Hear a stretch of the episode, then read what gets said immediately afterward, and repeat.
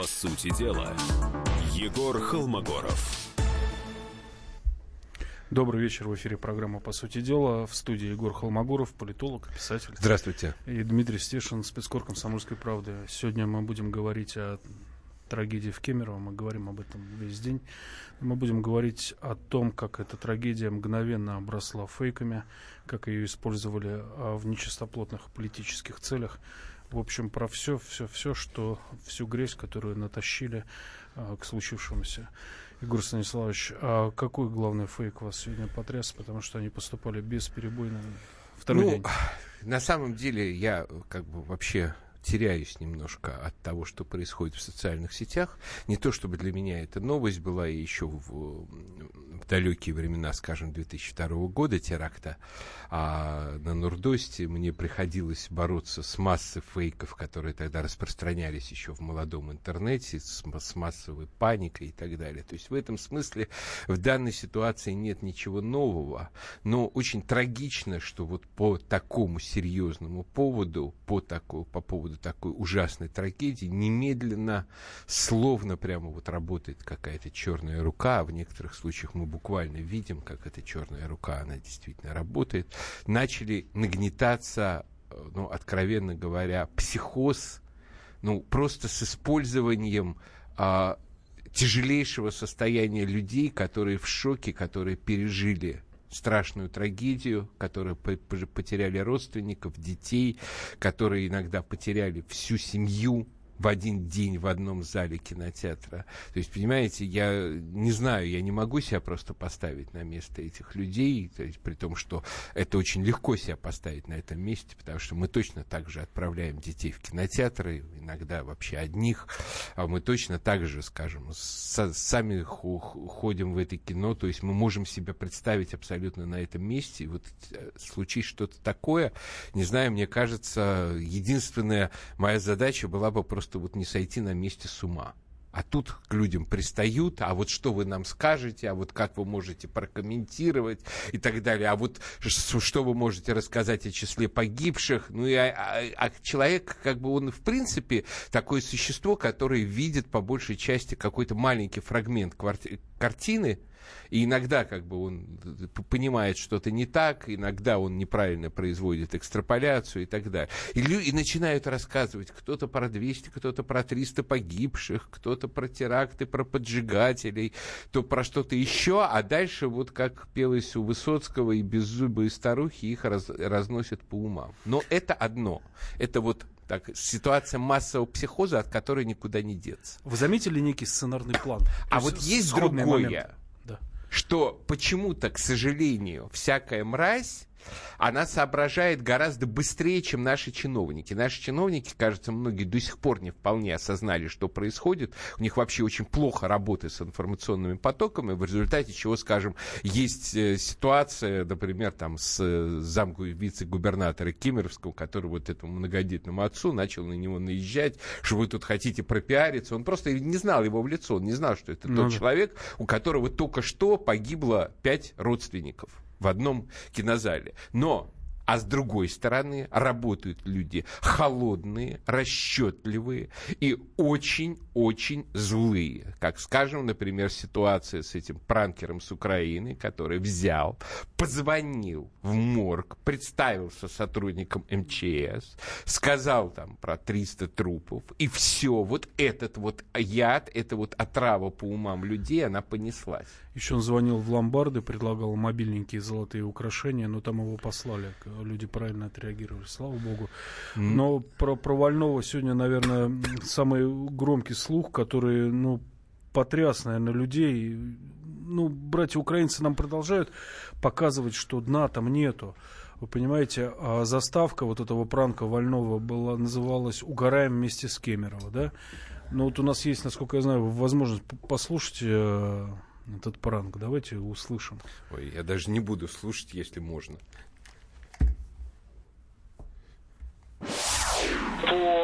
Накалу и срежиссированностью, ну, было понятно, что сейчас будут э, гнать самый безумный негатив. Понятно, что скрыть тут невозможно просто. И без того трагедия. Тут еще берут и накручивают. Так, это у нас что-то не то пошло. Я понял. Вот, чей-то комментарий. Слава богу, что решили его не ставить в эфир. А, ну, Э, люди сейчас разнесли все это по сети. То, что я встречал в переписках, там э, нашли его адрес, засветили все личные данные, вплоть до э, его как ну, кошельков, да, я... да, адресов и контактов соседей. Он самое ужасное, что Вольнов когда-то, он уроженец Донецка, Донбасса, да, он жил в Донецке в том же доме, в котором я всегда останавливался, когда приезжал во время вот активных боевых действий в Донецк, 14-15 год, на проспекте Ильича он жил. Потом он сбежал в Ялту на какое-то время, уже из Ялты перебрался в, Черк... в Черкасы. А, нужно понять, чем зарабатывает этот человек на жизнь. Он зарабатывает на жизнь хайпом издеваясь над другими людьми, часто анонимно. Он, например, звонил там девочкам, жертвам изнасилования, он разводил девчонок на срамные фотографии, потом э, требовал э, от них еще снимков и обещал, что все это распространит по э, к, списку контактов э, в аккаунтах в соцсетях. А, э, его благосостояние зависит от переводов его слушателей, слушателей его пранков. И вот в этот раз он э, пере, переплюнул самого себя. Э, я смотрел реакцию людей, ему поставили полторы тысячи лайков, кто-то добавился к нему в друзья, а, но подавляющее большинство реакций это были дизлайки, и можно надеяться, что, может быть, за такой вал негатива, его, его аккаунт просто с Ютуба, допустим, снесут. Но вот мне из э, студии монтажеры говорят, что звукорежиссеры, что мы сейчас можем услышать этот э, пранк. Давайте услышим все-таки. Алло. Алло. Да, МЧС, Возняков. Значит, у нас больше 300 двухсотых. Что у вас по местам? Сколько можете принять? Больше 300 трупов, что ли? Да. Да вы что? И не вы что, мест сколько у вас, спрашиваю, сколько можете принять? Куда их девать-то? Ну? ну, максимум, наверное, сотню. Сотню возьмете, да? Просто да. вот ваш там коллега про 70 что-то договорил, или это вы все-таки в коридорах место освободите? Подожди, меня предупреждали, что там 60, 60-70. А, уже предупреждали про 60-70. Просто тут дошли до четвертого этажа. Ну? И в кинозале, значит, тут угарным газом, значит, отравление. Ну и что, и общее количество около 300 получается? Ну, получается, да. Простите, мою душу грешно. Мгновенно этот пранк подхватили, то есть эту цифру 300 приняли за истину. Но а... вообще смотрите, что здесь интересно. Во-первых, то, что он как раз, этот пранк, подтверждает первоначальную цифру да, о да. 60, потому что как бы первым делом сотрудник морга сообщает, что вот у них информация про 60. Во-вторых, на самом деле, если в него вслушаться, очень хорошо. Можно очень быстро понять, что на самом деле это какой-то странный левый чувак, который что-то непонятное как бы говорит. То есть просто на самом деле, ну, у нас в силу общества еще недостаточно обучено информационной безопасности. Вот сечь такую фишку, чтобы понять, что тебя разыгрывают. На самом деле, как бы, ну, вот меня несколько раз пытались разыграть, но по большей части я это просекал на первых же там вот секундах, потому что, ну, а, обычно вот эти разыгрывающие люди, если это какие-то не а, профессионалы экстра-класса, типа там Лексуса и Вавана, это люди, которые на самом деле употребляют немножко не те слова, немножко ошибаются с, интонацией и так далее. То есть на самом деле, с учетом вообще всех грядущих событий, а мы посмотрим на внешний мир и понимаем, что что-то неприятное очень сильно грядет, нам нужно осваивать уже в общенациональном масштабе искусство информационной безопасности, искусство отсеивания всевозможных фейков, забросов и так далее, потому что иначе нас просто, ну, в критической ситуации э, погибнут огромное количество людей, которых просто обманут. Оставайтесь с нами. А, наш студийный номер телефона 8 800 200 ровно 9702. Есть у нас и WhatsApp. Плюс 7 967 200 ровно 9702. И Viber. Плюс 7 967 200 ровно 9702. Дмитрий Стешин и Егор Холмогоров. А, встретимся в эфире через несколько минут. По сути дела, Егор Холмогоров. Добрый вечер. В эфире программа «По сути дела». В студии Егор Хломогоров. Здравствуйте еще раз. И Дмитрий Стешин. Наш студийный номер телефона 8 800 200 ровно 9702. Тема наша звучит так, кто повернул ключ в замке кинозала, превратив пожар в национальное горе. Пока мы на данный момент обсуждаем фейки, а, которые сразу же а, попытались выдать за истинную информацию, ну, в частности, вот число погибших 300 человек. А либеральные средства массовой информации уцепились за эту цифру, ну, как за истинную, за константу, сутки раздували, пока не выяснилось, откуда она взялась. Ну, Тут... хуже даже не то, что либеральные СМИ ее раздували. Да хуже то, что, скажем, люди, которые стояли на этом митинге на площади, я даже, даже написал, что вот, конечно, очень грустно, что этот митинг, это такая агитация против демократии получилась, потому что вот люди начали верить вот этим слухам, они начали сами их себе выдумывать. Они вот как бы схватили вот а, вот эту веру, что нас власти обманывают о количестве погибших, вот, иначе уже защищают ее фактически против логики и здравого смысла. Там женщина кричит, а, на, я на кладбище была, вы выкопали 200 кто трупов, вот, а, выкопали 200 могил, и спрашивают, ну, поедем, покажешь, где эти 200 могил. Она тут же сливается. Там другие, другим, там какой-то э, сотрудник скорой помощи видел 300 тел. Я говорю, вы понимаете, что сотрудник скорой помощи не может видеть 300 тел. Он везет, но в лучшем случае несколько человек. Откуда он тогда? Да все же сгорело, вы не понимаете, там вообще хоронить нечего, только, только что 300 тел, тут же все сгорело, хоронить нечего. То есть люди дают взаимоисключающую информацию, лишь бы поддерживать вот уже э, вибрацию вот этой паники, вот этой истерии, которая нашу трагедию, которая, несомненно, жуткая, очень тяжелая, очень страшная трагедия, она превращает в какой-то уже балаган, извините. Ну и вообще в скорой помощи трупы не перевозят, ну, ну, только в верно. самом крайнем случае. Тут трагедия. То есть вот фабрика слухов, скажем, вот характерный пример тоже фабрики слухов. Я вчера наткнулся у одного дяденьки, который, скажем, предыдущие три года занимался тем, что писал, что вот нас вот-вот разгромят в Сирии, вот-вот-вот, вот-вот-вот. вот-вот-вот. Да-да-да, он самый. Вот, вот мы это самое, мы...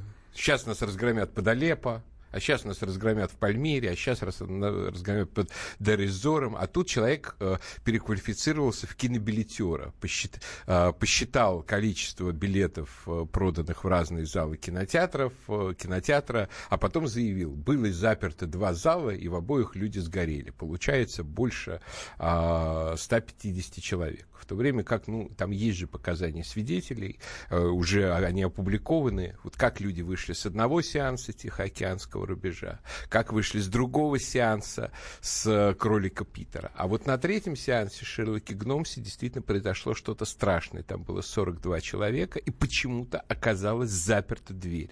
В остальных залах кинотеатра двери заперты не было. А здесь она почему-то оказалась заперта. Кто-то повернул снаружи ключ и ушел и не вернулся. Вот, то есть есть как бы такая версия мифическая пока, что вот там ушли учительницы и попросили, чтобы их класс не, разбежа, не разбежался, пока они ходят по торговому центру, чтобы его заперли снаружи. Но это, это пока Следственный комитет никак не подтвердил. Это такая вот как бы бабкина сказки немножко. Почему закрыли снаружи дверь? Почему этот человек с ключом, который в этой ситуации должен, рискуя жизнью, был туда прорываться, чтобы их все все-таки открыть, туда не прорвался, потому что, ну, простите, он должен был сгореть под этой дверью, пытаясь, и людей, которых он оставил без единого шанса на выживание, он должен был сгореть под этой дверью пытаясь их открыть. Никаких пока свидетельств о том, что кто-то хотя бы попытался их открыть, просто не было. Зато вот все эти ужасы, все эти вот э, все эти уже э, душераздирающие звонки а, о том, что мы сгорим, мы сейчас погибнем и так далее, они все были именно из этого зала, и на этот зал приходится основная часть погибших. То есть, грубо говоря, вычи, вычеркнуть 42 человека из этого Ребенка. зала, да, в основном это дети были, ну, как бы это будет все равно трагедия, трагедия с большим количеством человеческих жертв, но такие трагедии происходят раз в несколько лет. То есть, а вот этот сожженный, превращенный в Освенцим такой местный зал, он превратился вот в результате вот в источник запредельного кошмара, что мы не знаем, как вот жить дальше. Это уже достоевщина какая-то. Какой-то абс- манифестация абсолютного зло, зла. И при этом это ни на кого уже не свалишь. Это не свалишь ни на чиновников, это не свалишь там даже ни на жадных бизнесменов, потому что вот версия, что запирались от безбилетников, она тоже не подтвердилась. Гораздо более популярный фильм был «Открыты двери». То есть это вот какая-то чья-то нечеловеческая глупость, которая потом наложилась на трусость, что человек с ключом попыта... не попытался даже, видимо, вернуться на место. А сейчас вот э, Бастрыкин говорит о том, что сотрудники ТРЦ, среди них вот потерь нету. То есть они, они все благополучно смылись первыми, а дальше вот уже а, люди, которые могли спасать, вот как учительница, э, это, девушка Татьяна Дарсали, как э, волонтеры какие-то, вот они просто спасали людей, кого могли, они спасли. А где были сотрудники, где были охрана, Охрана еще в некоторых случаях, говорят, еще и запутывала людей. Ну, это вообще как бы непонятная совершенно ситуация. То есть трагедия, вот эта беда с Кемерово в том, что мы четко видим, что там произошло, грубо говоря, сверху, то есть как э, бизнесмены экономили на строительстве, на оборудовании здания, как чиновники брали на лапу или там не вмешивались по чему-то указанию, чтобы не беспокоить уважаемых людей. То есть мы вот всю вот эту технологию коррупции сверху видим. Но мы еще видим ужас, который это получается, когда к этой коррупции сверху, а присоединяется идиотизм снизу. И вот если, скажем, мы, мы должны поменять коррупцию сверху, но мы и са- сами должны перестать быть идиотами. Вот в чем проблема. Что не только как бы дяде Васе, начальнику, скажи, не будь идиотом. Ни в коем, я ни в коем случае не говорю, что нельзя им говорить. Наоборот, можно и нужно. Но и сам тоже идиотом не будь. А когда, скажем, люди занимаются тем, что распространяют вот эти фейковые слухи, когда им хочется, чтобы было побольше жертв, чтобы все думали, что больше жертв, когда они же придумывают взаимоисключающее вранье, когда они с собой еще при этом любуются, что вот они якобы доносят правду. Это такая же форма идиотизма, которая в той или иной ситуации будет стоить нам просто большого количества жизней. Знаешь, у меня есть жуткая история из жизни. Я с этим человеком, который мне ее рассказал, больше не общался никогда. Вот, человек этот вырос э, под Оленегорском, родители военные. И с друзьями компании, там лет 10 ему было, они пошли на болото за, то ли за клюквой, то ли за черникой. И на болоте увидели э, торчащую из трясины человеческую голову. Видно, кто-то заблудился, провалился. И, говорит, человек был жив, потому что он наши голоса услышал, шевельнул глазами, на него, говорит, веками. На него, говорит, все лицо было облеплено комарами. Я говорю, ну что, вытащили?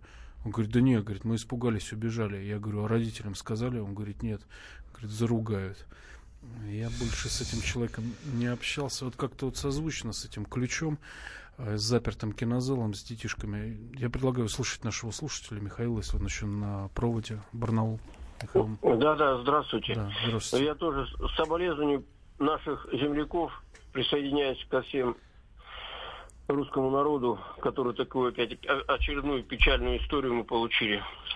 Я хотел бы сказать вот такой момент по поводу митингов. Вот то отчаяние, которое простые граждане совершают таким образом, выходя на площади, э, им больше, в принципе, ничего не остается. Единственный выход простому человеку, ему даже иногда в эфире-то не всегда полноценно дают поговорить.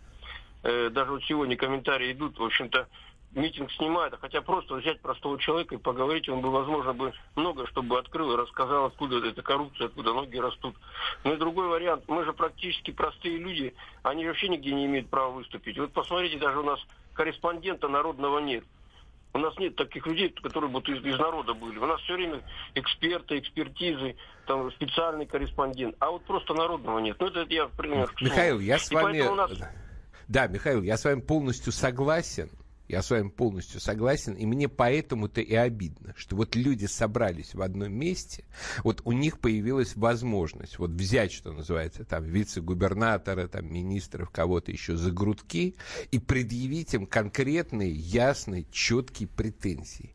А вот вместо этого большая часть эмоций, запала и так далее было потрачено на обсуждение вот этого фейка про 300 трупов, про то, что вы от нас скрываете, вы нас обманываете и так далее. Вместо того, чтобы четко взять и говорить по пунктам. Вот это сделано неправильно, вот это сделано неправильно. Вот сейчас слушатель задает абсолютно резонный вопрос в Вайбере.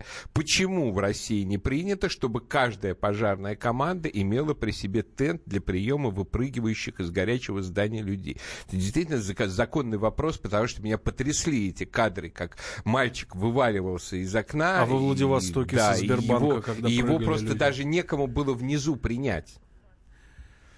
Оставайтесь с нами, мы продолжим нашу беседу о трагедии в Кемерово буквально через несколько минут после короткого выпуска новостей и рекламы.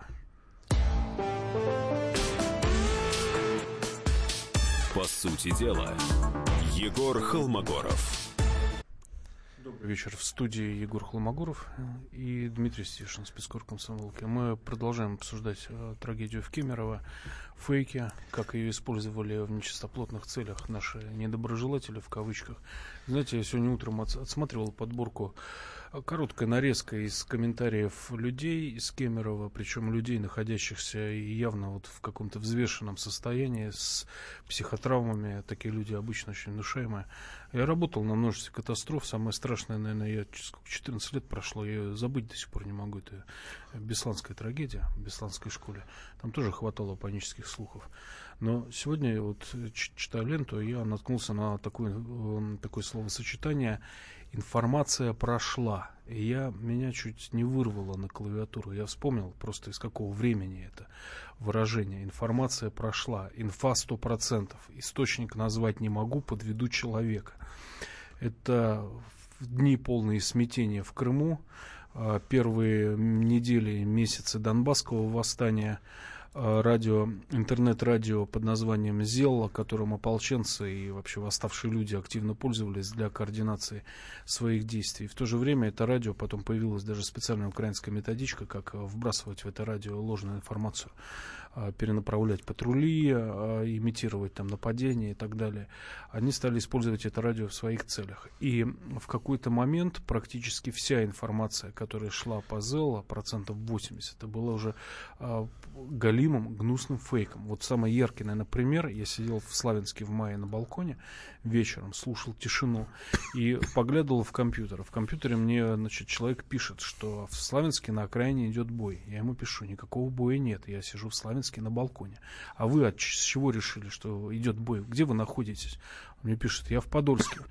Но я модератор группы Зела, говорит славянский. Мне известно лучше, что у вас здесь происходит. Ну, примерно вот с, с тем же мы столкнулись. Ну вот Кемерово. меня пугает на самом деле та скорость, с которой вот появляются какие-то такие вот фанатики-пассионарии, которые уже точно лучше знают, что где происходит, которые вот уже там видели на видео человека, который там бросает бомбу, которые там вот точно знают, что два зала было закрыто и в обоих люди сгорели, и все в том же духе. То есть, понимаете, причем самое ужасное, вот так получилось, что я, конечно, в итоге не доучился, но я, по крайней мере, начинал учиться на историка, на историческом факультете. Вот элементарное а, владение минимальными навыками, вот просто анализа исторических текстов, вот по, по, сравнение версий, понимание, где врут, где не врут и так далее, вот, а оно тебя учит отсекать 90%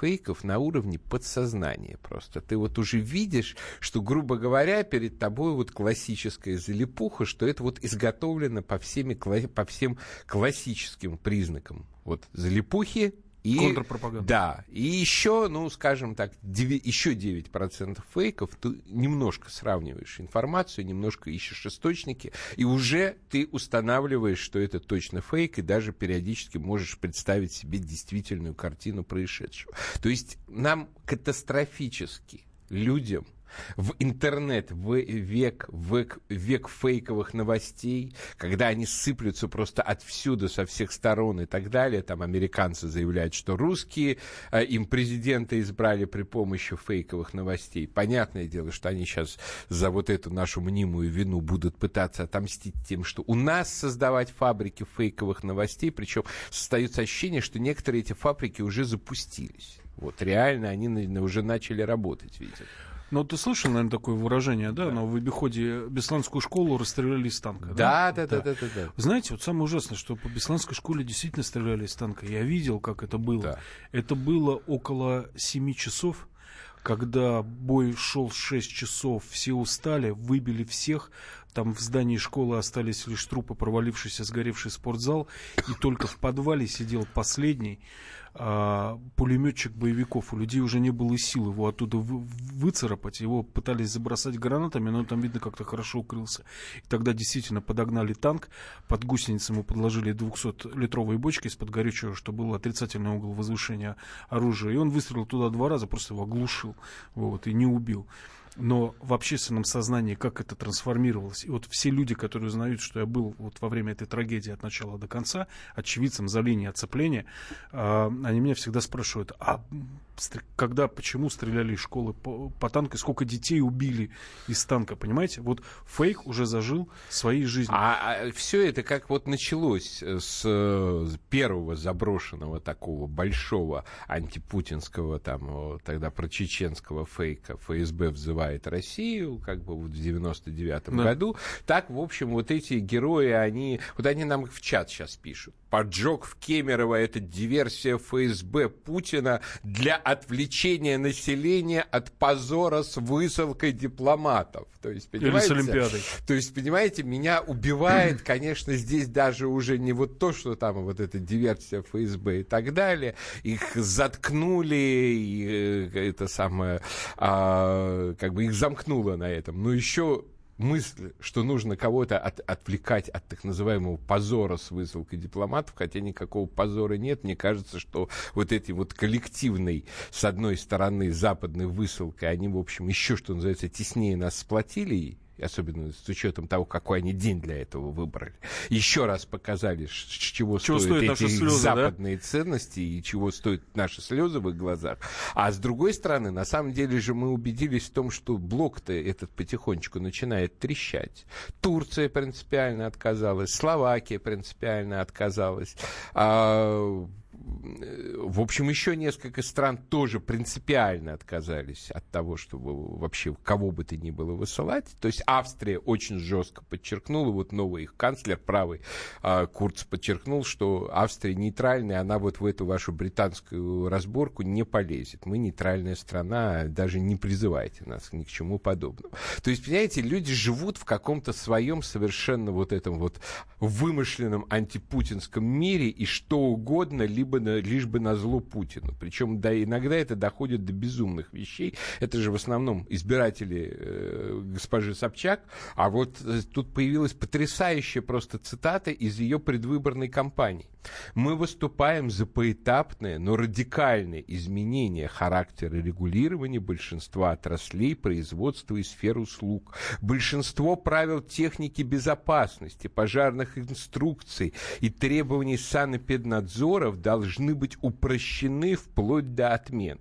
То есть у нас сколько там, полтора, кажется, процента проголосовала за отмену а, пожарной безопасности. Да, за по, отмену пожарной безопасности. То есть это несколько сотен тысяч дебилов. Вот, понимаете? То есть людей, которые либо вообще не поинтересовались, какая у нее программа, либо поинтересовались и решили, а хорошо, будем все сгореть, весело и так далее.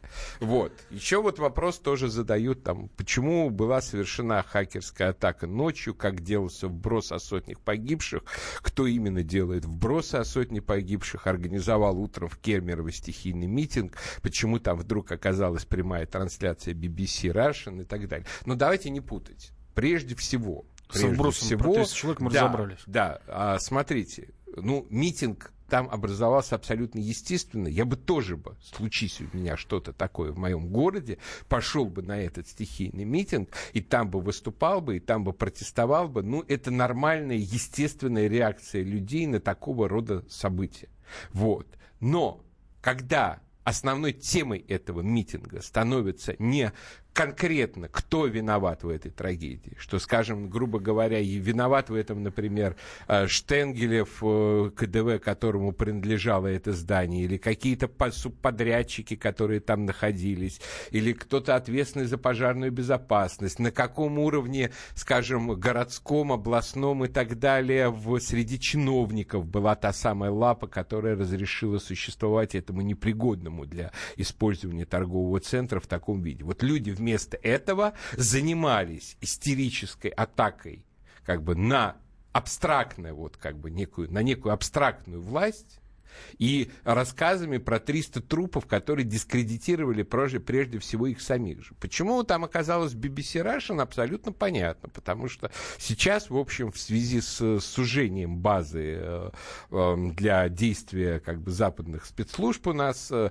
э, вот такого рода журналистские конторы, они используются для шпионажа, для провокации и так далее. Только недавно была э, провокация с так называемым бойкотом Думы по поводу секс харасмента, где все начиналось именно с корреспондента BBC.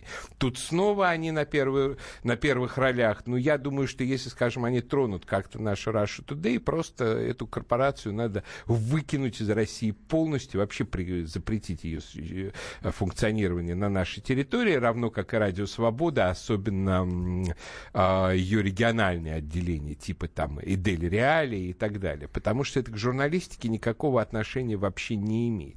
Ну, мы постоянно сейчас вот на такого типа войне. Давайте услышим нашего слушателя Игоря из Саратова. Игорь, здравствуйте. Алло, здравствуйте. Я бы хотел, ну что сказать, вот э, по поводу всего этого, опять же, произошедшего. Я вчера туда звонил э, к вам на программу.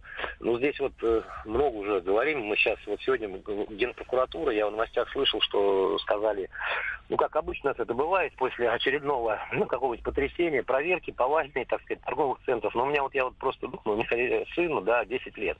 Вот у нас школы, я просто не знаю, насколько у нас любую школу, если взять, ну, за исключением, может быть, там элитных каких-то, да, школ, вот у нас в городе есть элитные школы, насколько школы у нас э, соответствуют тем же требованиям пожарной Очень мало соответствует. Все вот, у нас я, очень я, мало соответствует. Я, я вот и хочу сказать, что Почему у нас опять сейчас как-то подходит все, понимаете, ну, нет, нет у нас вообще системы никакой абсолютно. Я еще просто могу вот два слова, просто времени, чтобы не занимать долго.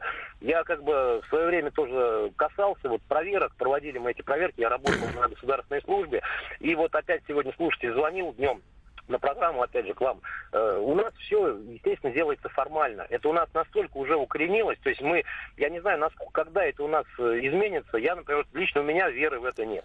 То есть сейчас вот, э, ну, я просто, у меня растерянность полная. Вот у меня ребенок, да, я, где у нас безопасно, я просто уже понятия, ну, куда-нибудь Нигде, даже дома небезопасно, потому что, скажем, вот, например, у нас в доме спилили половину э, пожарных лестниц на балконах, заложили, скажем, проход на альтернативную лестницу и так далее. То есть, понимаете, я вот э, недавно узнал, что у нас соседи просто взяли и замуровали вот этот проход. Я все, все время на него надеялся. А теперь я вдруг понял, что надеяться мне, если что, э, в общем-то, особо нечего. То есть давайте серьезно заниматься вопросами пожарной безопасности по всей стране. Пусть лучше поздно, чем никогда. А я верю в нашу страну. Смогли же закрыть все подвалы и чердаки после терактов, смогли разобраться с подставными авариями на дорогах, введя страховые полисы. Ну, много примеров. Оставайтесь с нами, мы продолжим тему буквально через несколько минут. По сути дела, Егор Холмогоров. Да, добрый вечер. Мы заканчиваем обсуждение жуткой истории в Кемерово.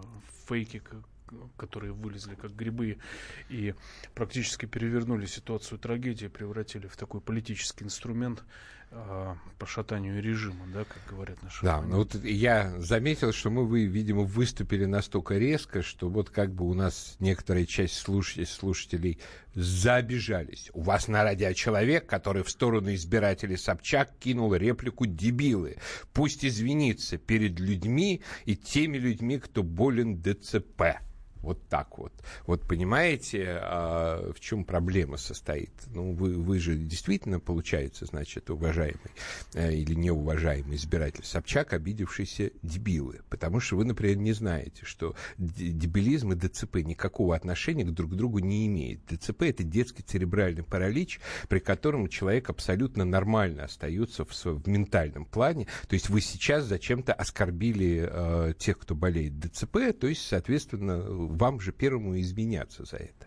Это раз. Два, слово дебилы, в общем, в, относи, в отношении больных олигофренией тоже довольно давно уже не используется. Оно используется исключительно в социальном смысле. То есть в смысле людей, которые не думают о последствиях своих действий и, ну, откровенно говоря, ведут себя как тупицы. Вот люди, которые голосовали за кандидатов в президенты, в которые, у которого в программе была отмена правил пожарной безопасности и техники безопасности, то, извините, это люди, которые не думают о последствиях своих действий, если, не дай бог, бы такой кандидат был бы избран. Значит, это значит, что они дебилы и есть, извините, никто больше. Вот еще.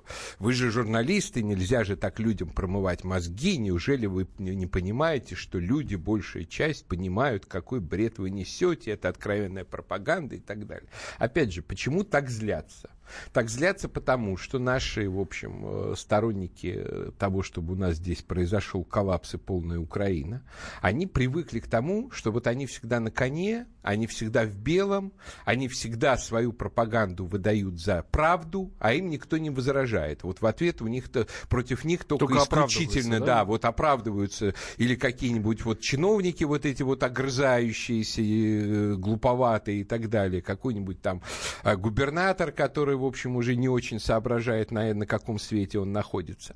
И каждый раз, когда вам, господа, возражают, вы ужасно злитесь и сразу начинаете называть это пропагандой. А это не пропаганда, это элементарная попытка хоть какой-то противовирусной работы на те социальные вирусы, которые вы внедряете в общество, чтобы нас уничтожить.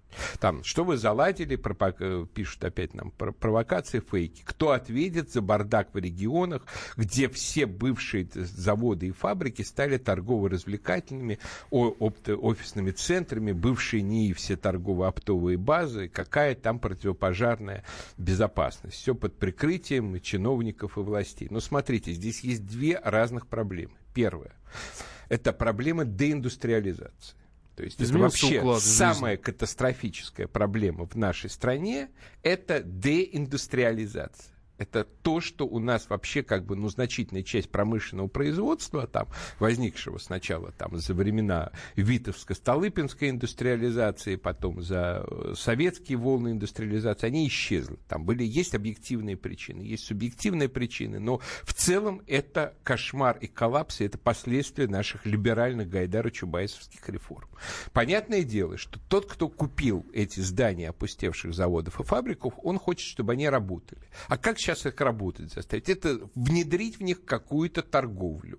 И вот начинается переоборудование этих неприспособленных помещений под а, торгово-развлекательные центры, покрытие их пластиком, напичкивание их а, горючими материалами. Я каждый раз, вот когда смотрю с точки зрения а, безопасности вот на эти торговые центры, я, мне становится страшно, потому что, ну, одно дело, когда, скажем, есть, ну, торговый центр, где конечно, нет там особых балконов, внешних выходов и так далее, но это хотя бы стеклянное. Есть хоть теоретическая надежда, я, конечно, не проверял, а, что можно разбить стекло и выскочить на улицу. А чем ужасны вот эти фабрики, это тем, что в них вот таких вот выходов, вот таких вот стеклянных площадей нет.